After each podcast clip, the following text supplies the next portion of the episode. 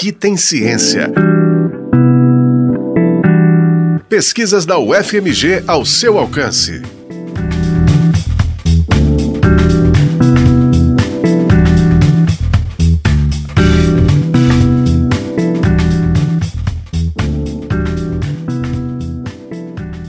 Lá vem cruzamento! É o gol da Alemanha! Olha a bola tocada, virou passeio! Gol da Alemanha! Chegaram de novo o gol da Alemanha!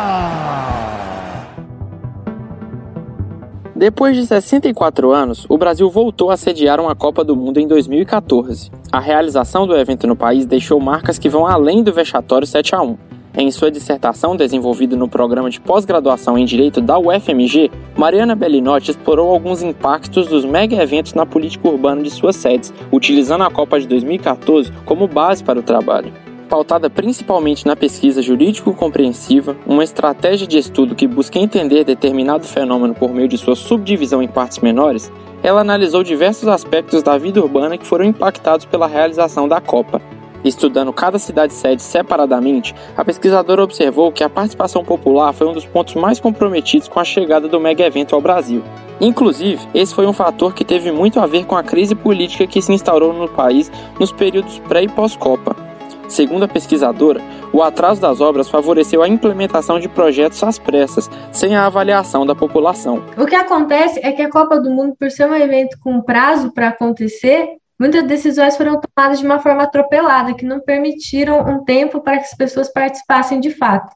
Então, quando você anuncia que tem a COP e começa a contar a sua contagem regressiva para o evento acontecer, é, existe a necessidade de aprovar todos os projetos o mais rápido possível, para que você consiga chegar com tudo feito no final. Tanto que na época sempre era noticiado que as obras estavam atrasadas, a obra está tanto tempo atrasada, então, realmente tinha uma tentativa de apressar que acabava não permitindo que as pessoas participassem, só que isso também é uma característica que era desejada por quem promovia esses projetos, em muitos casos, porque não permitindo que as pessoas participassem ou debatessem, era mais fácil de passar projetos que não receberiam aprovação é, popular.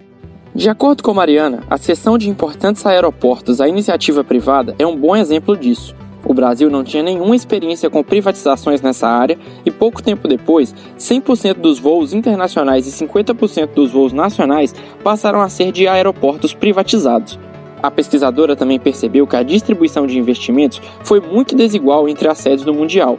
Como exemplo, a previsão de investimentos para o Rio de Janeiro era de 1 bilhão e 800 milhões de reais em obras de mobilidade, enquanto para Manaus o valor era de 700 milhões para construir um estádio e a cidade não contaria com mais nenhuma obra de infraestrutura. Além disso, foi possível perceber que o orçamento destinado para cada sede foi utilizado de maneira muito concentrada em áreas específicas. Uma das coisas que foi muito falada à época, né, é que a Copa do Mundo tiraria investimentos que poderiam ir para a ciência, para a educação, para a saúde saúde.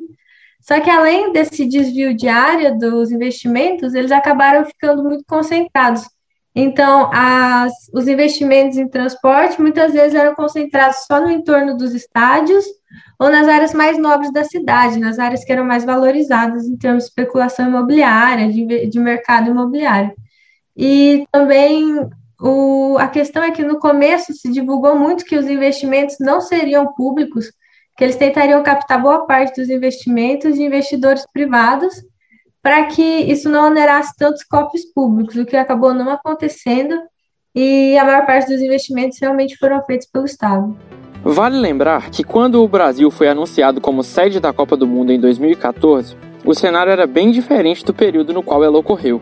O evento foi oficializado em 2007 e um ano depois, o país viu a crise econômica mundial de 2008 diminuir amplamente as possibilidades de investimentos privados para a realização do Mundial. Sendo assim, a maioria dos gastos acabaram recaindo sobre os cofres públicos, um dos aspectos que tornaram o evento um presente de grego.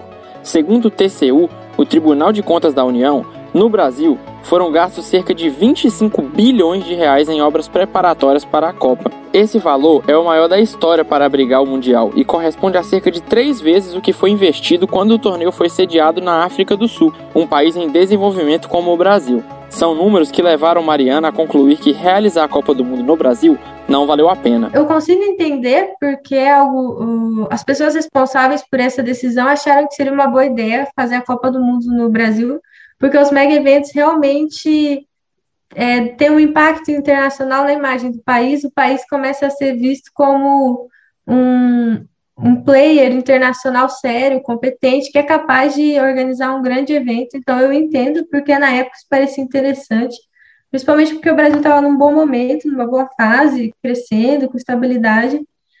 Ao mesmo tempo, muitas coisas precisavam mesmo é, passar por um processo de reforma no Brasil. Os aeroportos, é, não sei se você vai lembrar, era aquela época do apagão aéreo, do caos aéreo. Então, de qualquer forma, algumas coisas, alguns investimentos que foram feitos teriam que ser feitos de toda forma. Agora, pelo lado que sempre dizem que é bom você receber a Copa do Mundo ou esses mega eventos, que é geração de empregos e você receber uma quantidade maior de turistas, os gastos dos turistas, por esse lado eu não acho que, que, que tenha compensado, eu não acho que seja economicamente viável e em termos de participação popular, de desenvolvimento social de fato, também acho que não, não valeu a pena. O trabalho de Mariana Bellinotti demorou dois anos para ser finalizado. Durante esse período, ela recebeu orientação da professora Miraci Barbosa de Souza Agostin, docente do corpo permanente do programa de pós-graduação em Direito da UFMG, e co-orientação da professora Mônica Sete Lopes, docente do Departamento de Direito do Trabalho e Introdução ao Estudo de Direito da UFMG. A dissertação também recebeu financiamento do CNPq, Conselho Nacional de Desenvolvimento Científico e Tecnológico. Esse foi o último episódio da segunda temporada do Aqui Tem Ciência, programa semanal sobre as pesquisas realizadas na Universidade Federal de Minas Gerais. Exemplos de como a ciência é importante para a nossa vida. Esse episódio teve a apresentação de Igor Costa, produção de Felipe Guedes e edição de Paulo Alquimim. Os trabalhos técnicos são de Cláudio Zazá. O programa utilizou o áudio da TV Globo. A coordenação interina de jornalismo da Rádio FMG Educativa é de Aliciane Gonçalves e coordenação de programação de Luísa Glória. O Aqui Tem Ciência também está na internet em ufmg.br barra rádio e nos aplicativos de podcast. Você encontra a UFMG Educativa nas redes sociais, Facebook, Twitter e Instagram.